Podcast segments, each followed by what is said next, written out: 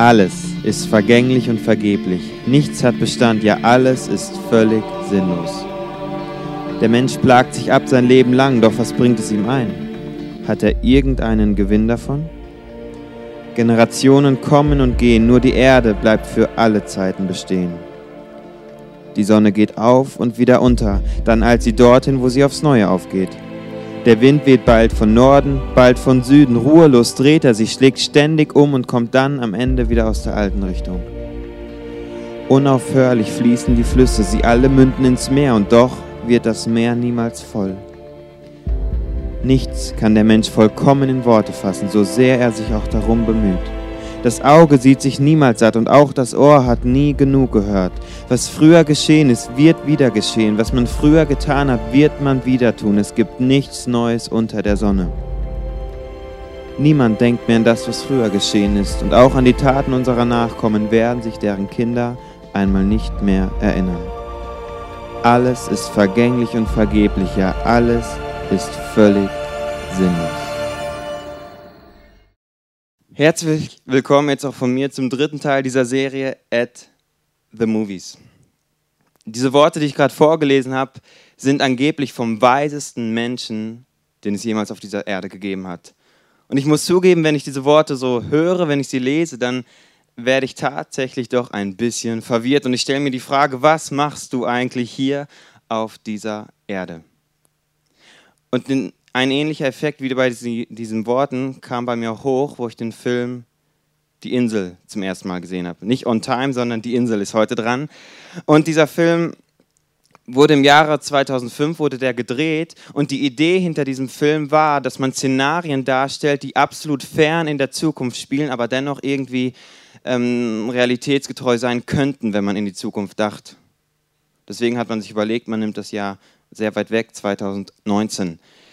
Ähm, die Story ist folgende. In dem Film war eine riesige Weltkatastrophe, die sogenannte Kontamination. Die ganze Erde ist verseucht. Die einzigen Überlebenden von dieser Katastrophe, die leben jetzt abgeschottert von aller Natur in einem großen Bunker. Es wird im Film Institut genannt. Dort leben sie, ihnen geht es eigentlich recht gut. Und dann gibt es dort immer wieder diese, so eine sogenannte Lotterie. Und die Gewinner der Lotterie dürfen auf die Insel kommen. Die Insel ist das einzige Naturreservat der Erde, was nicht verseucht wurde. Allerdings ist der Raum auf der Insel natürlich begrenzt, das heißt, nicht jeder kann gleichzeitig drauf. Deswegen die Lotterie. Die Gewinner von der Lotterie dürfen Step by Step dann nachgeschoben werden auf die Insel. Das heißt, alle Leute in diesem Institut haben diesen großen Wunsch, irgendwann auf die Insel zu kommen. Und wir fangen direkt jetzt an mit der ersten Szene. Ich werde euch hineinnehmen mit, wie das, wie das Leben in diesem Institut aussieht. Also Clip ab. Ich schaue mir diese Szenen an und ich denke, eigentlich geht es diesen Menschen doch dort wirklich gut. Also ehrlich, sie sind perfekt versorgt. Der Typ muss nur morgens pinkeln gehen und er weiß direkt, was er zu essen hat an dem Tag. Diese Leute dort müssen sich keine Sorgen machen. Sie haben keine existenziellen Probleme. Angebote gibt es dort, sämtliche. Die können schwimmen gehen, da habe ich so Frauen mit so Gurken auf den Augen gesehen. Spiele werden angeboten, alles Mögliche. Und selbst das, was, glaube ich, das Wichtigste für einen Menschen ist, haben sie dort, denn sie haben einen Traum im Herzen. Sie haben etwas, worauf sie hinarbeiten. Und zwar jeder von ihnen hat den großen Herzenwunsch, irgendwann wieder raus in die Freiheit zu dürfen, raus auf, die, auf das Paradies, die Insel.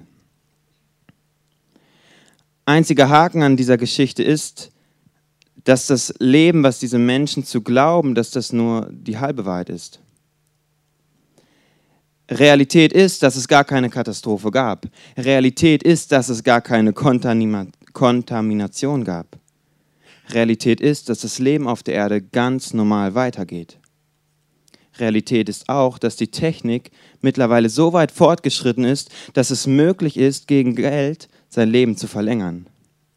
Sieht dann folgendermaßen aus, du willst dein Leben verlängern, so gehst du zu, zu diesem Institut, du wirst einmal gründlich durchgecheckt und aufgrund von deiner DNA wird dann ein Klon gezüchtet, der in dem gleichen körperlichen Fortschritt ist wie du. Solltest du jetzt irgendwann mal krank werden oder du hast einen Unfall, du brauchst vielleicht eine neue Lunge, so kann sie dir einfach der Klon geben. Oder Schwangerschaft. Du kannst nicht schwanger werden oder du willst nicht schwanger werden, weil Schwangerschaft, ehrlich, ist ja auch äh, recht äh, aufwendig, dauert lange, ist schmerzhaft. So kannst du einen Klon züchten lassen und der trägt dir ein Kind aus, was exakt wie dein eigenes Kind wäre.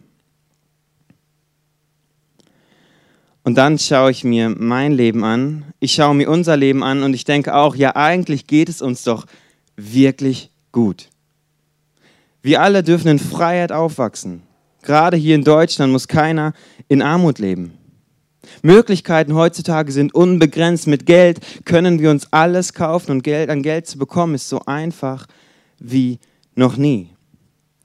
Wir haben die Möglichkeit, frei zu träumen und jedem Traum kann mittlerweile nachgegangen werden. Wir können uns selbst verwirklichen. Wir sind Gestalter unseres Lebens. Wie krass ist das?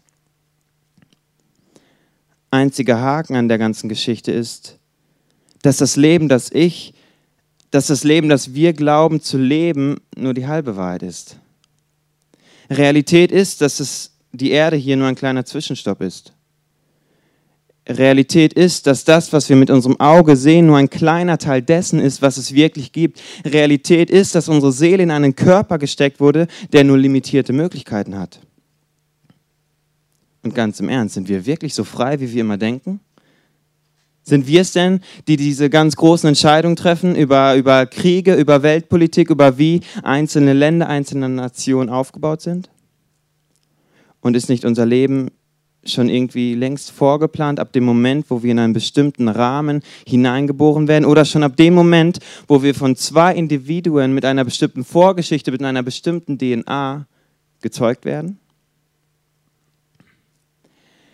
In diesem Film, da gibt es einige, ich nenne sie ab jetzt einfach mal Klone, denn das sind sie. Da gibt es einige von diesen Klonen, einige wenige, die anfangen, Dinge in Frage zu stellen, die einfach hinterfragen mal, warum ist etwas so, wie es ist.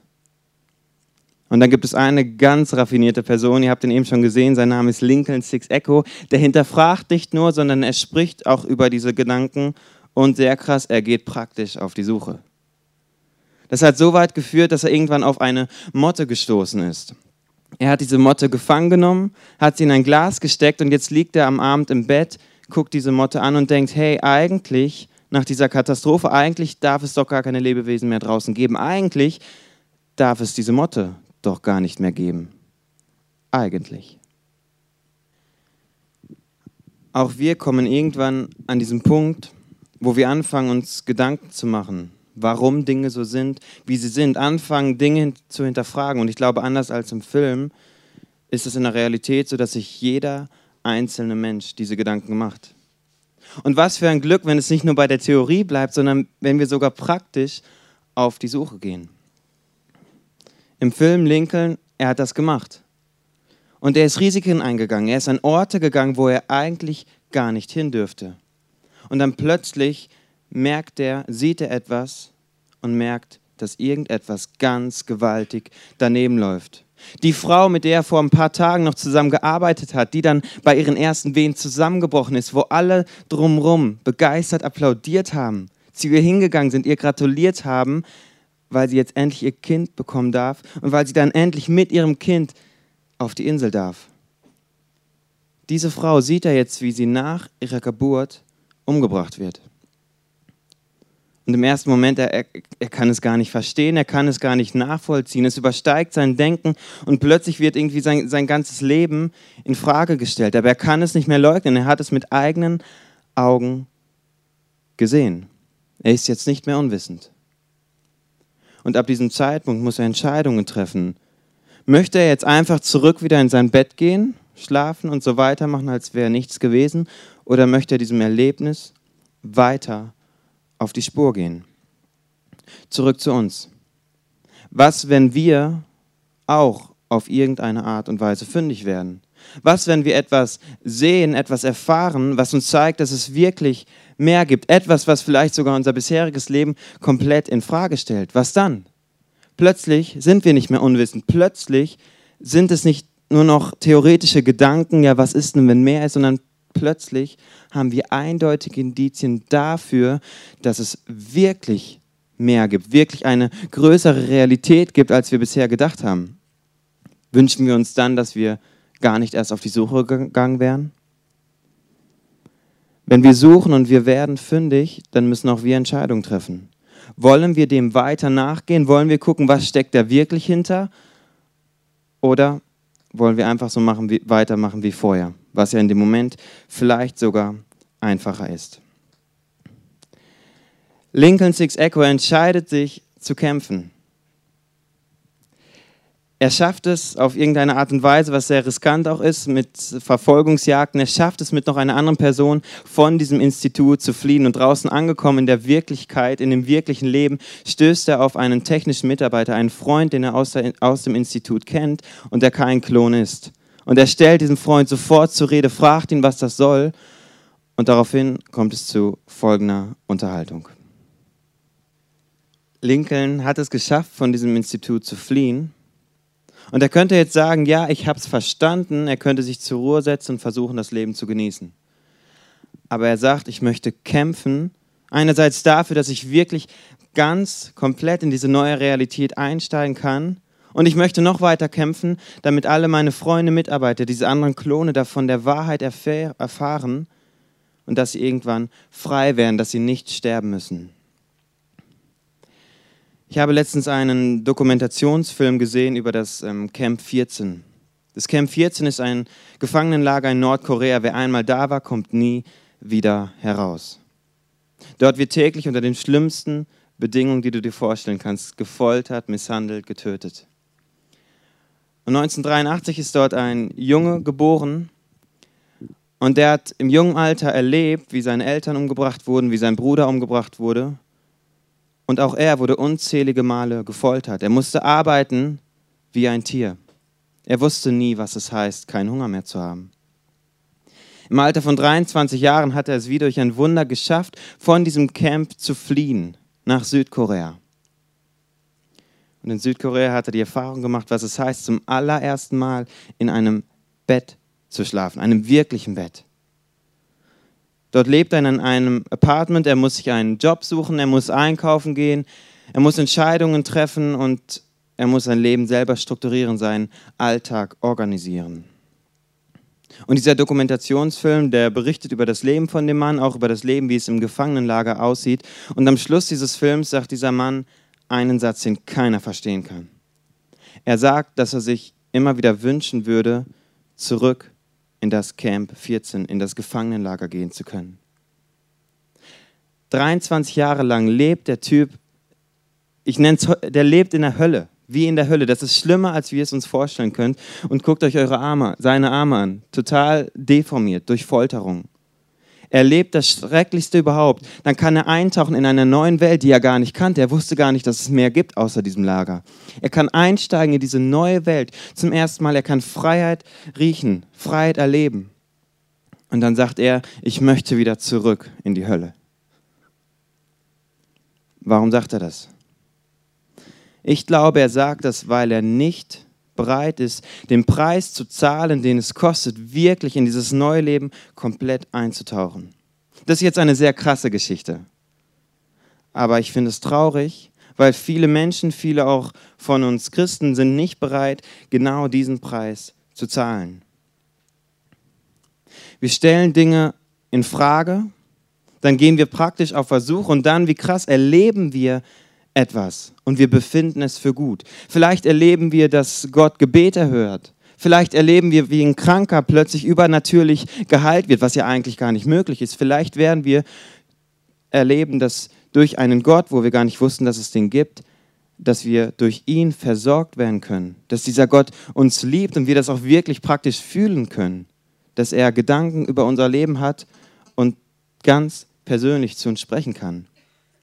Wir erleben das aber dann gehen wir zurück wieder in unser altes Leben, weil wir nicht bereit sind, den Preis zu zahlen, was es kostet, um dem, in dem zu leben. Wir leben dann wieder unser altes Leben so wie vorher, oft in einer Art und Weise, die unser Leben völlig begrenzt.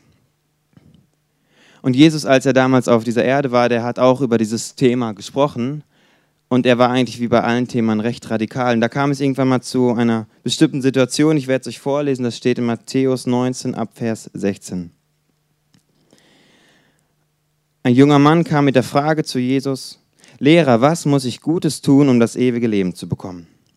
Jesus entgegnete, wieso fragst du mich nach dem Guten? Es gibt nur einen, der gut ist, und das ist Gott. Du kannst ewiges Leben bekommen, wenn du Gottes Gebote befolgst.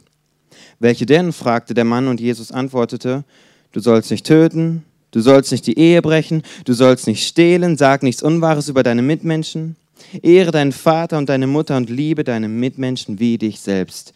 Daran habe ich mich immer gehalten, sagte er. Und dann geht's weiter. Was muss ich denn noch tun? wollte der junge Mann wissen.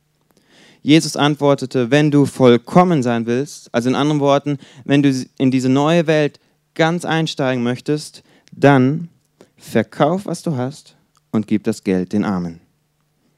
Und dann komm und folge mir nach. Als der junge Mann das hörte, ging er traurig weg nach Hause, denn er war sehr reich. Schade. Wirklich schade. Und hier in der Geschichte geht es nicht wirklich um das Geld, nicht darum, dass er reich war, sondern darum, dass es ihm im Weg stand, Jesus ganz nachzufolgen. Und das Interessante ist, dass dieser Mann ja irgendwie schon auf der Suche war. Auf der Suche nach Gott. Vielleicht hat er Gott schon auf eine Art und Weise erlebt weil er hat versucht, diese Prinzipien, die Gott für ihn hat, umzusetzen. Und dann geht er zu Jesus und er kann sagen, ich alle Prinzipien, die ich herausgefunden habe, ich lebe sie bereits. Und Jesus sagt, ja, es ist gut. Eine, eine einzige Sache, noch ein Schritt und dann bist du durch.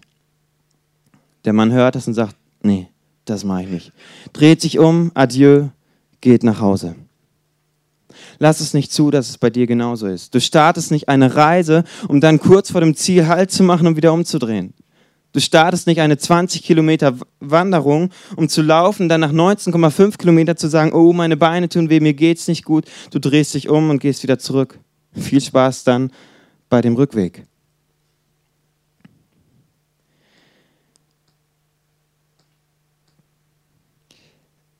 In der Geschichte war es Finanzen, Reichtum, vielleicht auch Sicherheit. Das ist eine Möglichkeit, was dir im Weg stehen kann. Und oft ist es eben nur dieser letzte Schritt. Das ist eine Möglichkeit. Es gibt auch andere Dinge, die uns noch im Weg stehen können. Das kann sein, zum Beispiel Stolz. Du willst nicht zugeben, dass die Art und Weise, wie du gelebt hast, vielleicht nicht ganz so optimal war. Süchte, Abhängigkeiten von Dingen, Gewohnheiten, zum Beispiel Faulheit. Du bist einfach viel zu bequem. Ich bin einfach viel zu bequem, um die ganzen Sachen anzugehen. Es können, kann fehlendes Vertrauen sein, zu Gott, aber auch zu Menschen. Oder es können Ängste sein, die einfach wie Blockaden vor dir stehen. Da muss jeder sein eigenes Ding finden. Und ich sage es nochmal, es geht nicht wirklich immer um die Sache selber. Ich glaube wirklich, dass es gut sein kann, wenn du richtig viel Geld hast. Es kann gut sein, wenn du richtig reich bist. Und ich glaube, es kann sogar gut sein, wenn du eine Sechs-Tage-Woche hast, jeden Tag zwölf Stunden arbeitest. Es kann gut sein. Problematisch wird es nur dann, wenn es dir im Weg steht, in das einzusteigen, was Gott für dich vorbereitet hat, in das neue Leben einzusteigen. Aber wisst ihr, letztendlich ist jeder für sich selber verantwortlich. Und mir persönlich ist es recht egal, wie jeder sein Leben lebt, aber ich bin dafür, dass man ehrlich wird, ehrlich reflektiert, was habe ich bereits erlebt, wie passt das zusammen, ehrlich auch auf die Suche geht nach mehr. Aber ich bin dafür, dass man dann eine Entscheidung trifft und dann nicht einfach Tag ein, Tag aus irgendwie lebt, sondern dann wirklich für eine Sache lebt. Ganz. Nicht lauwarm, nicht halb, sondern ganz. Und ich glaube, nur so kann man wirklich auch das Voll aus dem Leben rausholen und sein volles Potenzial entfalten. Ich habe gestartet mit den Worten, alles ist sinnlos. Die Worte stammen von König Salomo. Er war König von Israel eine lange Zeit. Und er hat sich genau auch diese Fragen gestellt. Er hat sich gefragt, warum ist das alles so, wie es, wie es ist? Gibt es da irgendwie mehr? Was macht wirklich glücklich? Und dann hat der Mann angefangen, erst zu überlegen und dann wirklich praktisch auf Versuche zu gehen. Finanzen. Er war der reichste Mensch der Welt zu einem gewissen Zeitpunkt. Könige aus aller Erde kamen zu ihm, um seinen Reichtum zu sehen. Dann Frauen, Sexualität. Da steht, er hatte tausend Frauen. Weiter, Alkohol. Er hat sich eine gewisse Zeit genommen, wo er sich jeden Tag betrunken hat, um herauszufinden, ob es das sein kann, ob das wirklich glücklich macht, ob das der Sinn ist, einfach jeden Tag wirklich betäubt zu sein, gar nichts von der ganzen Ungerechtigkeit, von dem ganzen Leben mitzubekommen. Alles, was du dir vorstellen kannst, hat er ausprobiert. Dinge, die du dir gar nicht vorstellen willst, hat er auch ausprobiert. Und dann schreibt er in diesem Buch Prediger heißt das, er schreibt über seine Gedanken, er philosophiert über das Leben, er schreibt über die Erfahrungen, die er gemacht hat. Er schreibt darüber, um dann im 12., im 13. Kapitel, Entschuldigung, oder doch im 12., ist auch egal, im letzten Kapitel zu einem Ergebnis zu kommen. Und dort steht ein Fazit, das, was wir daraus lernen können, aus all dem, worüber er nachgedacht hat und was er erlebt hat. Ich werde es euch vorlesen, es steht im Prediger 12, Vers 13. Als Ergebnis dieser ganzen Gedanken will ich dir Folgendes mitgeben. Nimm Gott ernst und befolge seine Gebote. Das ist alles, worauf es für den Menschen ankommt. So lange gesucht, so lange ausprobiert und so eine einfache Antwort. Nimm Gott ernst. Und ich möchte dich heute ermutigen, einerseits, dass wenn du dein Leben, du merkst, du lebst dein Leben einfach so Tag ein, Tag aus, dass du einfach mal anfängst zu hinterfragen, warum sind Dinge, wie sie sind? Muss das so sein? Gibt es eventuell irgendwie mehr? Und dann nicht nur bei den Gedanken zu bleiben, sondern wirklich praktisch irgendwie auf der Suche zu gehen, Antworten zu finden. Wenn du sagst, ja, diese Reise, da bin ich schon lange drauf, ich habe alles hinterfragt, ich habe gesucht, ich bin sogar fündig geworden, dann möchte ich dich ermutigen, ehrlich zu werden. Du hast etwas gefunden, das ist cool. Du hast es als gut befunden, ja, aber wie lebst du in diesem Ganzen, was du gefunden hast? Oder war es nur eine Erfahrung, dann ging es weiter wie vorher? Um in Neues einzusteigen, müssen wir Altes hinter uns lassen. Beides geht nicht. Ich möchte dich ermutigen, ehrlich zu werden. Was ist vielleicht nach einer langen Reise, was ist vielleicht noch der letzte Schritt, den du vielleicht gehen musst, um in das einzusteigen, was Gott für dein Leben vorbereitet hat? Wir haben darüber gesprochen, dass es einen Preis kostet, in dieses neue Leben einzusteigen, dass es nicht umsonst ist. Aber wenn du dafür kämpfst, wenn du bereit bist, diesen Preis zu zahlen, alles dafür gibst, schließlich in diesem Neuen, was du entdeckt hast, lebst, dann möchte ich dir zum Schluss noch eins sagen, dann ist es auch nicht umsonst, weil dann wird es sich lohnen. Dann wirst du nicht mehr einen Preis zahlen, sondern dann wirst du einen Preis bekommen, du und andere um dich herum. Und Lincoln, Lincoln Six Echo, er hat gekämpft, er hat nicht aufgegeben. Und dann kam der Tag, wo das allergrößte Wunder, wo sein allergrößtes Wunder passiert ist. Der Tag, wo er gemerkt hat, dass jeder einzelne Kampf, dass jede einzelne Situation sich so krass, so dermaßen für ihn und für andere gelohnt hat. Seht selbst.